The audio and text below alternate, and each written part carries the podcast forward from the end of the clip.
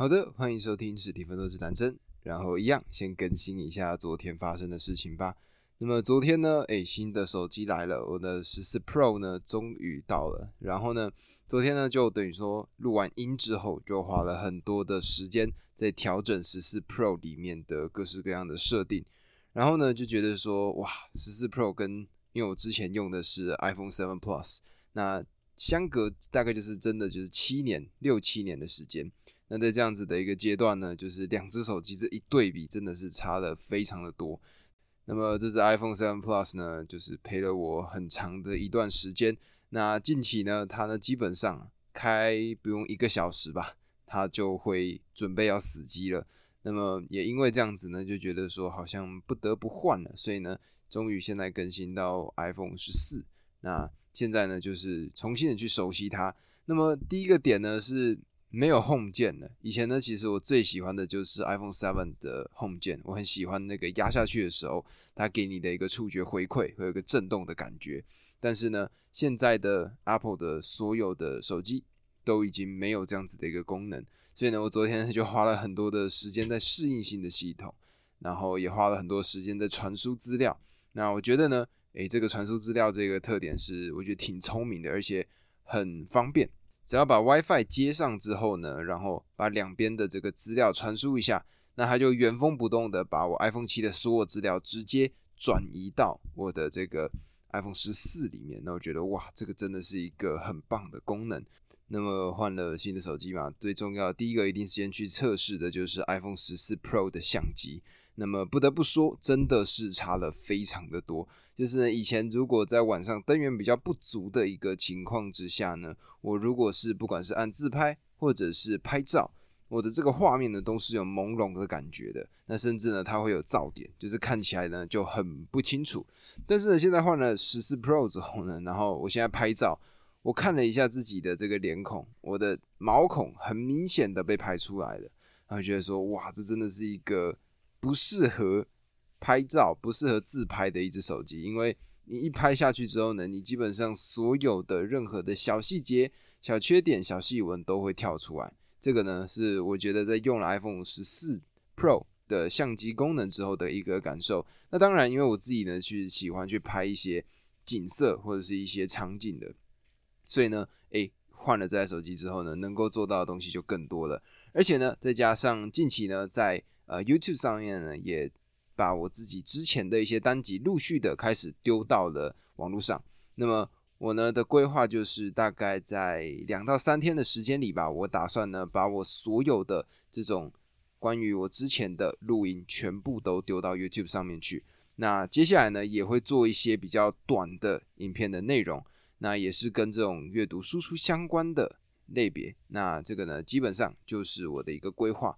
那么至于说要不要把它改成 video podcast，也就是有一个相机在我面前，然后呢前面就是我的录音的麦克风，这样子的一个规划呢，我目前还正在呃思考当中。但是呢，如果这件事情可行的话，我呢应该会这么做。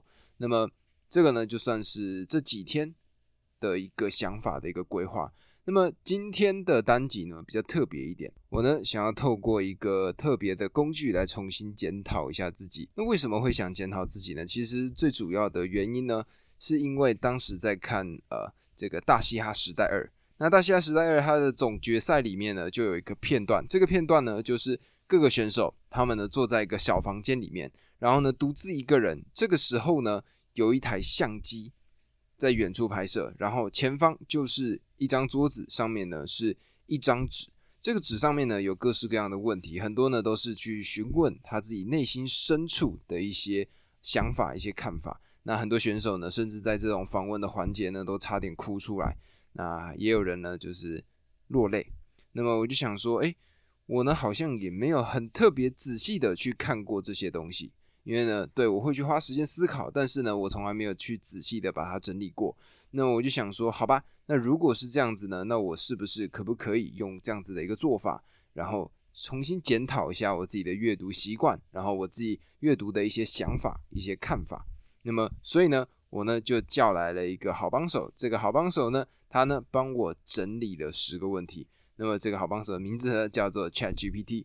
那我呢想要用 AI 的他们给我的问题，让我呢来仔细思考一下。那么在这里面呢，我提出来的一个问题是这样子讲的：我说我想要访问一个在做阅读类型的 Podcast 主播，请给我十个有趣的问题。那这个呢是我给出的一个指令。那么他呢，这个 ChatGPT 呢，他呢就给了我十个问题。那么根据这十个问题呢，我呢就一一回答。那么如果篇幅过长的话呢，我会把它分成上下两集。那如果呢篇幅还行还可以呢，我就会把它全部浓缩在一个单集里面。那么好，废话不多说，我们呢就先来到第一个问题吧。第一个问题呢是：你是什么时候开始对阅读产生兴趣？你的阅读经历是怎么样的？那么看到这个问题呢，我自己的想法，第一个想法呢是：啊，什么时候开始对阅读产生兴趣？那么以前呢？呃，我在其实很小的时候吧，我的爸爸以前呢会把我抱在大腿上，然后呢 那时候他会拿文言文的那个《三国演义》，然后呢一句一句、一个字一个字的解读给我听，告诉我说这里面发生了什么事情。所以我可能在两三岁、三四岁开始知道一点文字的时候，就已经知道张飞、关羽这些人了。那么我印象很深刻的呢，就是当时的那本《三国演义》呢，它有那个人物的角色刻画，那每一个角色它就会配一张图给你。那那时候呢，我就想说，哦，好酷哦，有一个人叫诸葛亮。那诸葛亮呢，他的形象就是一个样子。结果呢，翻了几页之后呢，有一个人，他的名字叫孔明，然后孔明呢，他又是另外一个形象。然后后来长大之后，现在回想才发现说，不对啊。这两个人明明是同一个人啊，为什么会有两个不一样的角色呢？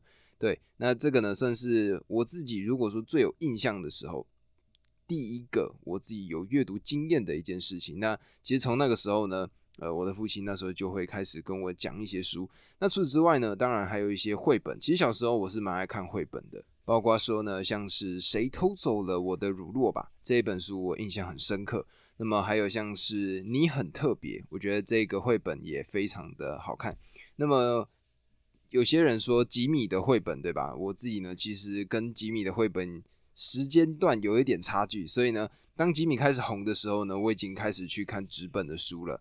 那么从小时候呢，因为父亲会借很多这种绘本的书来看，那久了呢，因为有《三国演义》这样子的一个媒介嘛，所以自然而然的呢，就会开始去接触一些，例如说。中国的古典小说，那用的呢可能是旁边会有这种注音在旁边的这种书来看。那除此之外呢，在我们学校呢有一个奖项，这个奖项呢比较像是你那一个学期借最多书的人就会有一个奖状。那个时候呢，其实也不了解说有这样子的一个事情，就觉得说哇，我如果借很多书的话，好像就可以拿到这个奖状了。所以呢，我就会很定期的去借书。还书当然不是什么第一天借，然后隔天就还，是那种，比如说借两个礼拜，然后呢还掉，再去借一批新的，还掉再去借一批新的。那么有些有兴趣的书呢，我就会把它看过去。看完了之后呢，如果说有些书我看了几页，我觉得没有兴趣，我呢就会放在那边。那下个礼拜呢，我就把它还回去，然后再去借新的一批。那么也因为这样子呢，其实在很小的时候，那个时候大概是国小五六年级吧。那个时候呢，就开始接触到很多不一样类别的书籍。那么，所以以国小的阶段来说呢，其实大部分呢就是看这种小说或者故事居多。像例如说，以前有个很经典的系列《神奇树屋》，那还有包括像是《哈利波特》或者《饥饿游戏》或者这个《波西·杰克森》这些作品呢，都是我在那个时候看的。哦，对，还有一个很经典的叫做《猫战士》，那些呢都是我在。国小的时候开始看的，那我觉得呢，就是看这些书呢，就渐渐的会知道说要怎么样去形塑一个场景。那我觉得呢，那个算是我在国小的时候的一个经历。那么来到了国高中的时候，因为国高中有升学的压力嘛，毕竟要去考试，然后有很多其他事情要做。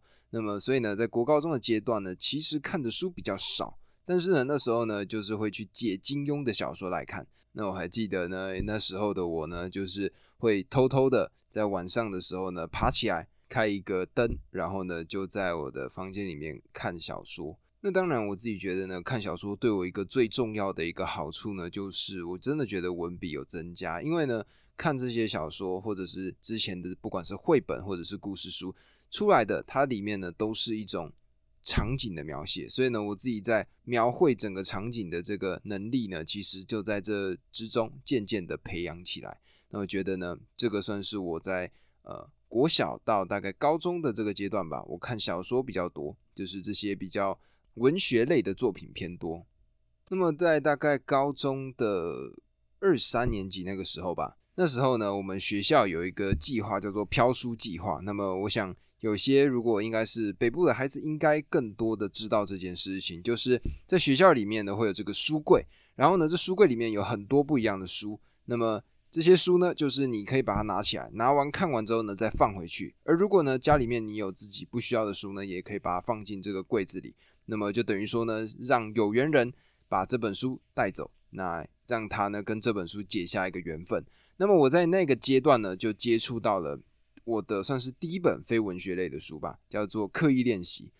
那我觉得呢，《刻意练习》这本书呢，当时让我是重新思考了我自己在做事情上面的一些方法。那么也因为看了《刻意练习》这本书之后呢，我呢就。在平常我自己在练习，不管是像前阵子跟各位讲到的左右手的练习投篮，那包括说我自己在日常生活中或者课业上，我呢就会更多的去使用刻意练习的相关的做法。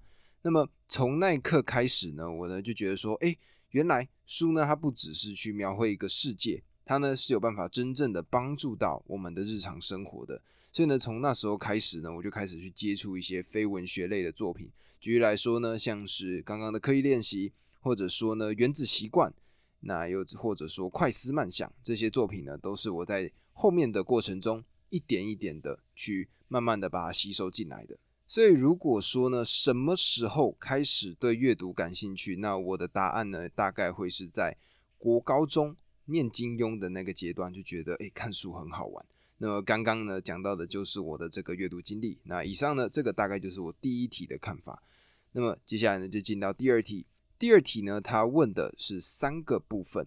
那这三个部分呢，包括第一个，你对哪些类型的书最感兴趣？第二个，你最近读了哪些书？第三个，对他们有何感想？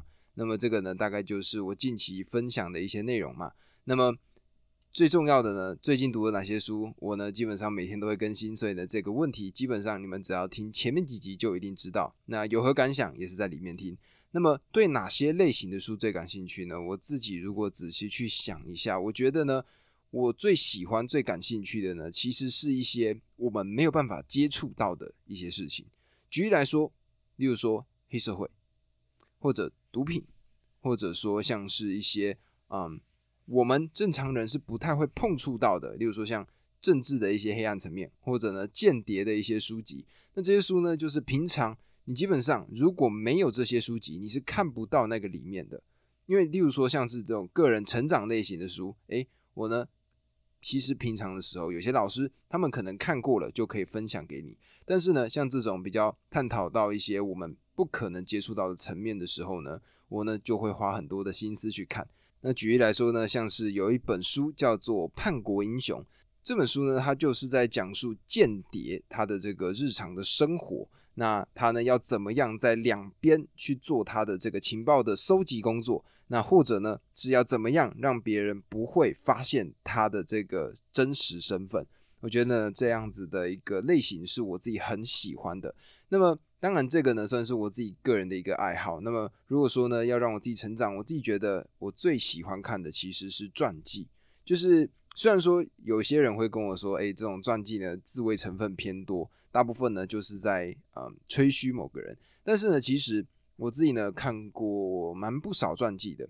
那我对于刚刚这个吹嘘比较多的这个想法呢，其实保持着一个怀疑。因为如果说你是自传的话，那我可以理解说自传它有这个吹嘘的成分，我可以理解。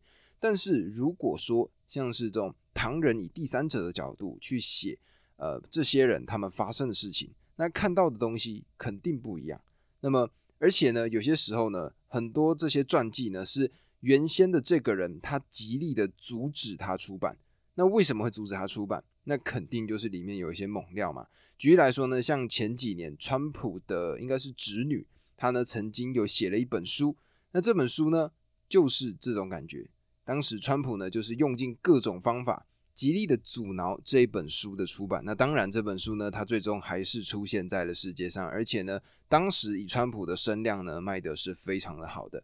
那么我自己觉得呢，看传记可以让我看到不一样的人，不一样的思考模式。我觉得呢，透过这个传记呢，就感觉给了我一个另外的一个眼镜，让我呢从这个主人公他的这个视角去看他的这个世界，他是怎么样去看待这个世界，他是怎么样处事的。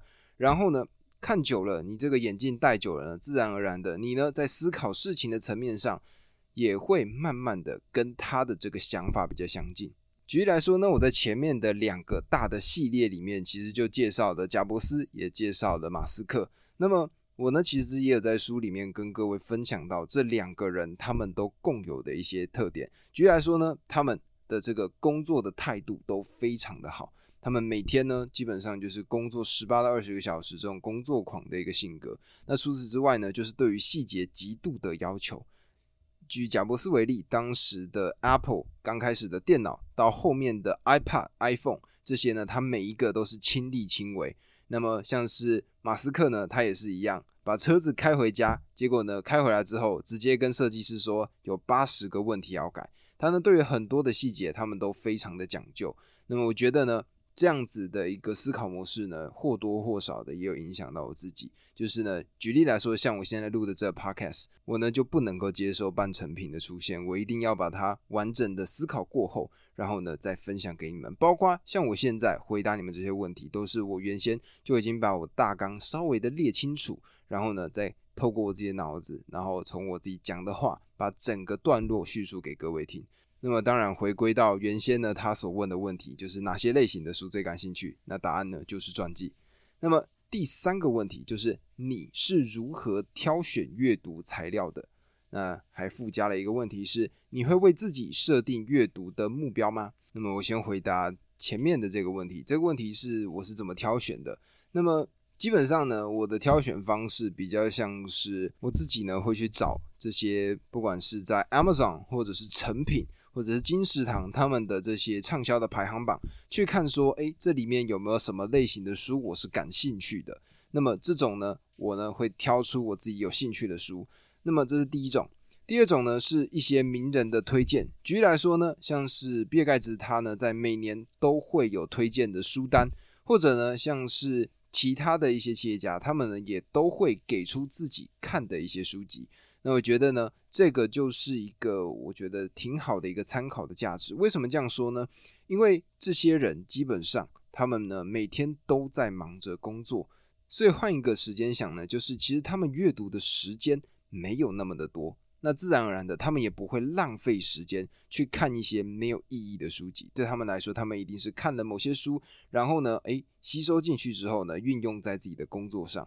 那么如果有这样子的一个过程，他们有输入然后输出，那如果他们做出了他们的推荐呢，我就觉得这种书或许值得我一看。那么除此之外呢，包括我也会去听一些 podcast，例如说呢，像是我自己听最多的大概就是股癌。那股癌呢，他呢有些时候呢会分享自己在股票市场上面的一些见解、一些看法。那么在 Q&A 的环节，或者呢他在日常更新的这个环节呢，他自己也会去分享一些。他最近看到的书，那我自己呢，因为听英文比较多，所以呢，我呢有些时候也会去听国外的 podcast。那举例来说呢，像是 Tim Ferriss，或者呢像是 Chris Williamson，或者是 Lex Friedman，这些呢都是我觉得在国外挺有名气，然后呢都是挺有思考的一些 podcaster。那我呢就会听他们讲出来的一些近期看到的书，然后呢去判断说我要不要去从中。诶，找他们推荐的书来读，那这个呢，算是我日常找书的一个感觉。那最后一种，前面两种了嘛，最后一种呢，就是我呢就去书店，然后呢看着顺眼的，我呢就会把它拿起来。就是我走过去，走经过一个书柜，那这个书柜呢，突然有一本书它跳出来了，它就直接跳进我的眼睛里面，那我呢就会把它拿起来，然后呢去看一下它的介绍，作者是谁，然后呢它的这个目录大纲到底是什么。那确切的这个整个它的流程，他想要告诉我们的事情是什么？那我再去判断说我要不要去看这本书。所以呢，如果简单总结一下，就是第一个，诶，这些大的书店是怎么卖的？第二个，名人推荐的有没有？第三个就是书店的主观感受，我去的时候看到的样子，就这样。这三个呢，就是我如何去挑选我自己的阅读材料。那么衔接到下一个问题呢，就是他会问说，诶，那会设定阅读目标吗？那么我基本上呢是不太会强迫自己一定要看掉多少的书，但是呢，我自己会规定我自己说，诶，每天可能我就要花半个小时到一个小时的时间，静静的，就是把自己锁在书桌前面，然后呢就开始看书。那么各位感觉听起来好像很痛苦，没有没有，其实呢就是运用。呃，原子习惯里面的方法就是，诶，先看一页的书。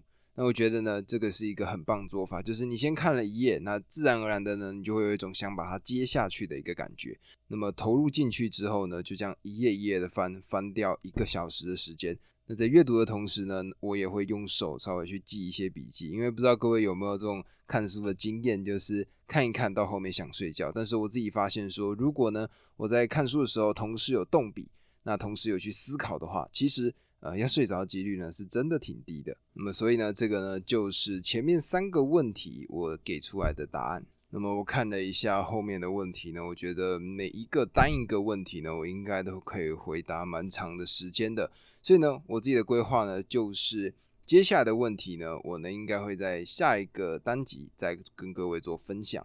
那么其实呢，这个也算是我自己的一个重新检讨自己的一个方法吧。因为毕竟我在跟各位做分享的时候呢，是我自己一个人，然后呢面对一个电脑荧幕，那就开始录音。基本上呢，我其实不太会有这个时间去仔细的回答这些问题。那我觉得呢，透过这些问题，也可以去好好厘清我自己的阅读的习惯、阅读的方式。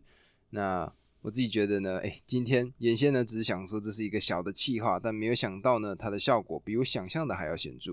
因为我自己呢现在就是有各种小时候的回忆，那还有包括我现在呢，呃，看书的一些习惯，在我在跟各位分享的这个过程中呢，渐渐的就流入我的脑子里。那这个呢，也是我自己挺喜欢的一个形式。所以呢，如果各位有任何的问题想问我呢，欢迎在 Apple Podcast 留下五星好评。那在里面呢，可以问我问题，或者呢，在 Spotify 底下，我记得呢，它最近有一个新的功能，叫做“你觉得这个单集怎么样？”这个里面呢，就可以问你想要问的事情。而当然呢，我也更喜欢这种互动的感觉。所以呢。诶，我呢跟我的弟弟在近期应该会接下来呢会有一个 podcast 的节目，就是我们用对谈的形式，因为呢我觉得有跟别人互动的感受还是挺好的。那么这个重新检讨，我很喜欢这一系列的问题。明天呢，我呢有两种选项，一个呢就是我明天呢有几本书来了，一本叫《超速学习》，另外一本呢叫做《为什么家会伤人》。这两本书都是我很想分享给大家的好书。那么，如果明天呢？诶，我拿到这些书了，我呢就会分享给大家。那么，如果呢，我今天录完之后呢，诶，晚上想了一想，觉得这些问题呢，诶，对我自己呢是很有帮助的话呢，我觉得明天或许我也可能呢会是用 Q&A 的形式继续做下去。那么，这个呢就是看明天会是什么样子了。